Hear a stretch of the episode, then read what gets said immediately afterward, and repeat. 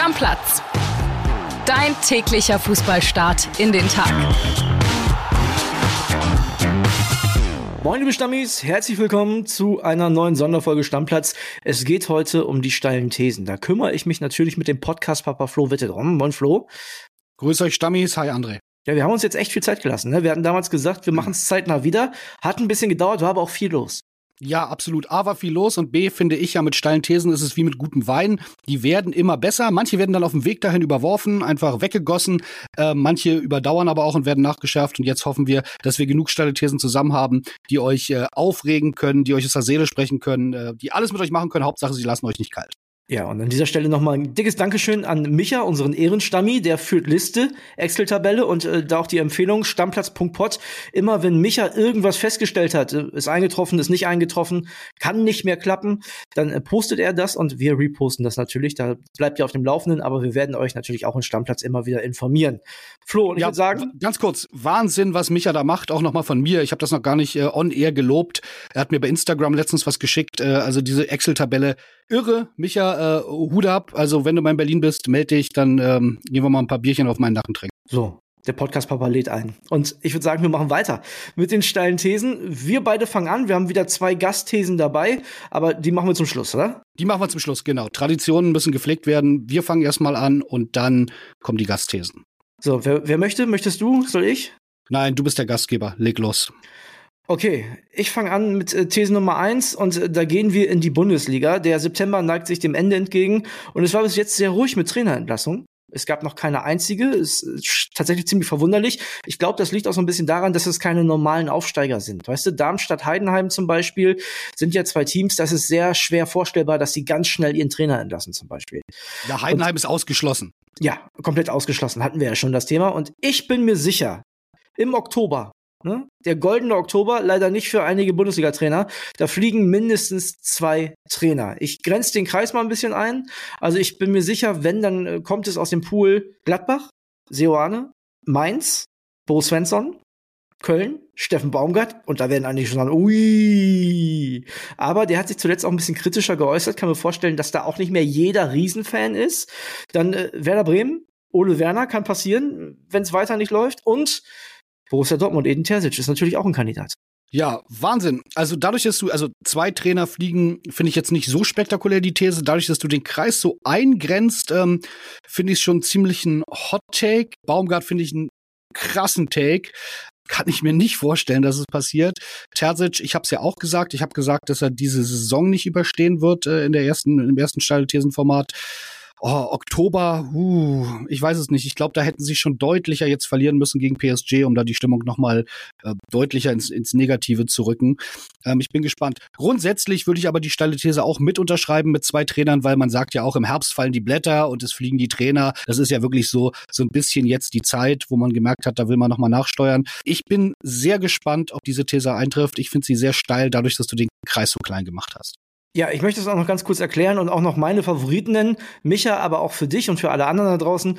Der Kreis ist jetzt der Kreis. Ich sag nur, was ich für am wahrscheinlichsten halte. Also ich glaube auf jeden Fall an Seoane. Ich glaube, der ist weg. Der hat ein paar ganz wichtige Spiele auch gegen Mitkonkurrenten jetzt im Oktober. Und wenn es da keine Siege gibt, dann wird es schon richtig schwer. Also ich glaube, wenn Seoane nicht Köln schlägt und Mainz, die auch beide in dem Trainerkreis drin sind, dann hat er ein Riesenproblem. Ich glaube, das ist, das ist für mich von allen der absolute Top-Kandidat auf eine Trainerentlassung. Ich glaube auch an Bo Svensson oder Baumgart tatsächlich. Also ich glaube, Baumgart, da kann ich mir gut vorstellen, nicht, dass man den einfach so entlässt, sondern dass der sich aufreibt mit den Köln-Bossen, weil die Transferperiode nicht so geklappt hat, wie er sich selber das vorgestellt hat und dass man sich dann so doll voneinander entfernt, dass man möglicherweise sagt, entweder der Baumgart, obwohl das traue ich ihm eigentlich nicht zu, schmeißt die Brocken hin, oder die Kölner holen bis dahin keinen Sieg, was ich mir auch vorstellen kann. Und dann haben die ein richtiges Problem. Mainz das gleiche. Also guck dir, guck dir die Spiele, die Punkte bis jetzt von Mainz an. Das ist schon brutal wenig. Auch wenn Bo Svensson meiner Meinung nach ein guter Trainer ist, aber es ist brutal wenig. Und irgendwann wirst du was machen, irgendwann wird einer nervös, ist klar. Spannend. Also Köln kann ich mir kaum vorstellen. Also das ist wirklich Wobei, du hast es gut hergeleitet. Wie gesagt, ich halte trotzdem dagegen. Ich glaube, dass äh, wirklich nur einer aus diesem, äh, aus dem genannten Kreis fliegt im Oktober. Im Oktober, wenn wir über Jahresende reden würden, wäre es ganz anders, aber dann wäre die These auch nicht mehr steil. Richtig. Ich bin gespannt. Auch, sorry, es ist deswegen auch so steil, weil da auch noch eine Länderspielpause zwischen ist. Also sehr ah, steil. Ah, stimmt, stimmt. Da ist auch noch ein Spiel weniger. Aber Länderspielpause ja eigentlich wie gemacht für Trainerentlassung. Das ja, wird ja dann gern so früh. genommen. Da haben wir Zeit, ja. Äh, warten wir ab. Äh, ich bin sehr gespannt. Äh, aber es wird, man wünscht natürlich keinem, dass er seinen Job verliert. Aber ja. es wird natürlich trotzdem ähm, spannend, wann es da das erste Mal richtig kracht in der Bundesliga. Okay, und dann bist du dran mit These Nummer eins. Dann bin ich dran mit These Nummer eins. Ähm, meine erste äh, steile These ist, Manuel Neuer spielt nie wieder für Deutschland. Das okay. klingt äh, auf den ersten Blick jetzt erstmal so, na ja, äh, ich weiß nicht, vielleicht gar nicht so steil, weil er im Moment eh kein Fußball spielt. Er soll aber wirklich ja zeitnah zurück ins Mannschaftstraining kommen bei Bayern. Aber ich glaube, was viele vergessen, ist, dass ähm, er ja ein unglaublich schlechtes Verhältnis zu Julian Nagelsmann hat. Und ich kann mir einfach beim besten Willen nicht vorstellen, also da sind viele What-Ifs, die passieren müssen, damit Manuel Neuer wieder für Deutschland spielt. Also A, muss er überhaupt erst wieder in die Form kommen, richtig professionell Fußball auf Home-Level zu spielen. Dann müsste Julian Nagelsmann sagen, naja, Ter Stegen, der hat das jetzt ganz gut gemacht, also er hat ja wirklich gute Spiele gemacht, muss man sagen. Ich setze trotzdem auf Manuel Neuer obwohl er ja offenbar mit ihm auch nicht so ganz äh, zufrieden immer war. Und Manuel Neuer müsste sagen, ich spiele unter Julian Nagelsmann, der hier alles, was mir ähm, recht und teuer war, bei Bayern rasiert hat. Also das sind so viele Sachen, die zusammenkommen müssten, dass ich mir einfach nicht vorstellen kann, dass der jetzt nach 117 Länderspielen, die er, glaube ich, gemacht hat, überhaupt jemals wieder für Deutschland spielt. Ist natürlich bitter, so eine Heim-EM. Ich glaube, damit hat er auch, bevor äh, Skiwandern gegangen ist, auch äh, ganz fest geplant, dass er die noch machen wird als Abschluss seiner internationalen Karriere.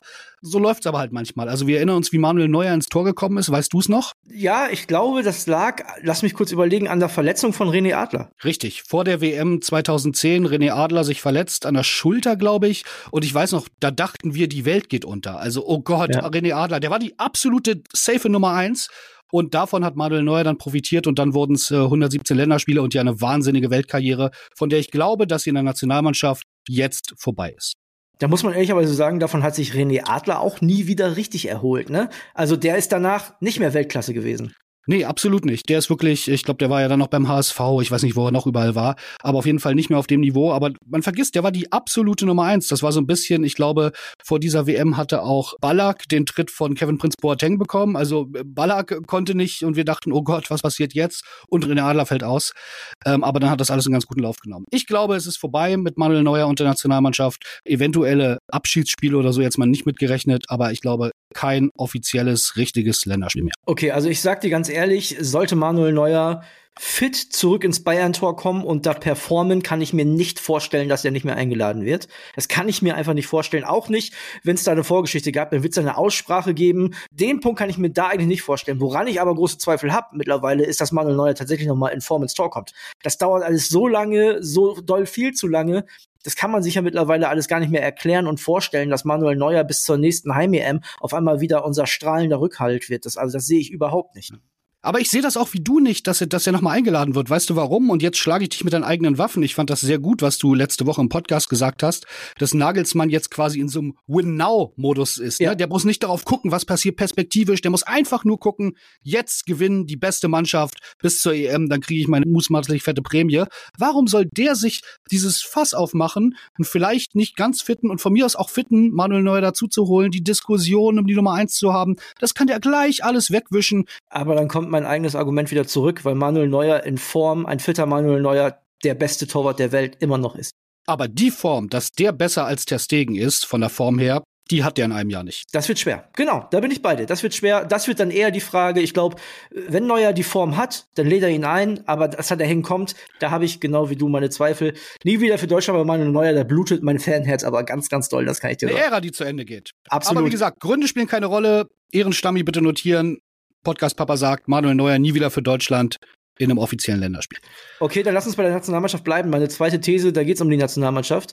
Ich sage, Deutschland verliert unter unserem neuen Bundestrainer Julian Nagelsmann bis zur Europameisterschaft kein einziges Spiel mehr. Ich gehe sogar noch einen Schritt weiter. Deutschland gewinnt alle Tests bis zur EM. Puh, jetzt musst du einmal aufzählen, gegen wen sie spielen. Ich hab's nicht im Kopf. Ich äh, kann die aufzählen, die, die schon feststehen. Genau, was schon klar ja. ist. Sie spielen auf dieser USA-Reise gegen USA und Mexiko und spielen in Österreich. Das sind die, äh, die Spiele, die schon klar sind. Da denkt man jetzt, ja gut, das kann sein, dass sie die alle gewinnen. Ist aber in den letzten äh, Wochen und Monaten alles andere als ein Selbstläufer gewesen, dass eine deutsche Mannschaft ein Testspiel gewinnt, muss man auch sagen. Und da waren die Gegner deutlich schlechter. Und dann wird es natürlich diese EM-Vorbereitungsspiele geben, wo jeder Gruppengegner einmal quasi kopiert simuliert wird. wird. Genau, ja. Mhm. genau. Und äh, da wird ja auch mindestens ein großer Gegner dabei sein. Da können wir uns alle drauf einstellen. Das wird aber alles zu Hause sein, außerhalb äh, von diesen drei Testländerspielen, die alle nicht zu Hause sind. Und ich glaube einfach, dass, dass die sich alle beweisen müssen. Das ist so ein so geil, ich habe es ja schon gesagt in dieser Woche, es ist eine so geile Situation. Es ist so Weltklasse, dass jetzt keiner mehr sagen kann, ja, ich guck mal, ich mach mal Halbgas oder haha hihi, sondern jeder muss zeigen, ich will bei der EM nicht nur mit dabei sein, sondern auch auf dem Platz stehen. So, jeder muss das zeigen. Und ich glaube, das wird auch jeder zeigen wollen. Das Frankreich-Spiel war ein guter Vorgeschmack. Das war schon der beste Gegner, den du auf der Welt haben kannst. Deutschland gewinnt bis zur Heim-EM alle Spiele. Ja, ich glaube, es werden sechs Spiele werden, wenn ich da richtig informiert bin, werden, wird noch mit drei Testländerspielen auf jeden Fall geplant vor der EM. Ich finde verliert nicht mehr, hätte ich gesagt, okay, bisschen halb boring zumindest. Ja. Gewinnt alle, finde ich, finde ich steil. Vor allem äh, diese USA-Reise. Das Mexiko-Spiel ist, glaube ich, in der Nacht vom 17. auf den 18. Ähm, Oktober, zwei Uhr nachts deutscher Zeit. Also da siehst du schon, äh, das wird, äh, da werden die Jungs ordentlich mit Jetlag zu kämpfen haben, auch in dieser Reise mitten in der Saison. Ich glaube, da sind auch nicht alle so glücklich drüber. Am wenigsten wird es Julian Nagelsmann sein. Vielleicht, ich, da sind sicherlich Verträge unterschrieben. Wenn nicht, würde man das sicherlich versuchen noch zu verhindern. Das sage ich ja ähm, seit Wochen, ne? Also das, genau. das ist ein absoluter Witz. So. Ähm, aber da sehe ich so ein bisschen den Knackpunkt. Also ich kann mir schon vorstellen, dass da gegen die USA oder Mexiko, Mexiko auch echt keine Laufkundschaft, möglicherweise auch mal nur ein Unentschieden rausspringt. Aber ansonsten folge ich da echt all deinen Argumenten und äh, habe mich immer mehr in diesen Gedanken verliebt und finde ihn sehr sexy, so einen Bundestrainer jetzt zu haben, der im Win-Now-Modus ist und der überhaupt nichts perspektivisch entwickeln muss. Ja, also das ist genau so, wie man sich das wünscht. Der wird jetzt immer die Besten aufstellen, jedes Spiel wie äh, EM-Finale. Der braucht nichts ausprobieren. Das ist geil, oder? Ja. Also ich habe tatsächlich auch viel Gegenwind von einigen Stammis bekommen, die sagen, ja, nee, und trotzdem und Nagelsmann und gegen Villarreal verkackt und so. Ja, das ist ja so lange her, also mal abgesehen davon so lange her. Trotzdem sehr interessante Aussage von Dino Topmüller, ich glaube sogar bei uns, der gesagt hat, der hatte von 50 Spielen 49 Mal den richtigen Matchplan. Ja, irre. Und äh, für mich wiegt viel schwerer das Argument äh, Villarreal raus, wiegt, und das vergisst man immer, aber ihr habt es letzte Woche auch noch mal gesagt, der war im Champions League Halbfinale mit RB Leipzig. Ja. Also wirklich, äh, hallo, ja, man kann ja mal äh, Dortmund fragen, da hätten die auch mal wieder Lust drauf auf ein Champions League Halbfinale. Also das ist schon, der ist in der Betrachtung jetzt durch diesen ganzen Bayern-Wirbel und diese ganzen Nebengeräusche, glaube ich, ist der in der öffentlichen Wahrnehmung ein schlechterer Trainer, als er wirklich ist. Definitiv, das glaube ich auch. Also vor allem auch durch dieses Bayern aus, dieses riesige Theater. Also bin ich bin mir 100% sicher und die Gesamtkonstellation mit Win Now, mit ich will unbedingt danach zu Real Madrid oder einem anderen Topclub, es kann nicht perfekter sein. Und da muss er ja abliefern. Wenn er nicht genau. mindestens genau. ins Halbfinale kommt, ich sag mal, dann ist sein Marktwert wirklich in den Keller gekracht, weil dann ist Bayern irgendwie mit negativen Nebengeräuschen zu Ende gegangen und äh, dann ist äh, Heim-EM vergeigt. Also er muss auch liefern. Ich glaube auch, dass er liefert, aber er muss es auch. Hau mal deine zweite These raus. Ja, da bleibe ich gleich bei den Trainern und zwar bei Hansi Flick. Meine These ist, Hansi Flick wird nie wieder als Trainer arbeiten, zumindest im äh, Profifußball.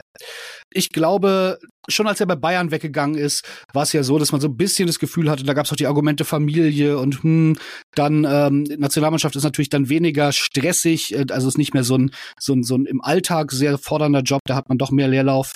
Ich glaube einfach, dass für den das Kapitel Trainer sein beendet ist. Ich kann mir einfach nicht vorstellen, wo der jetzt noch mal hingehen soll. Das man ist muss sich, nämlich. Man muss sich das nämlich mal angucken. Also der war in, in Hoffenheim und dann wurde er Co-Trainer der Nationalmannschaft.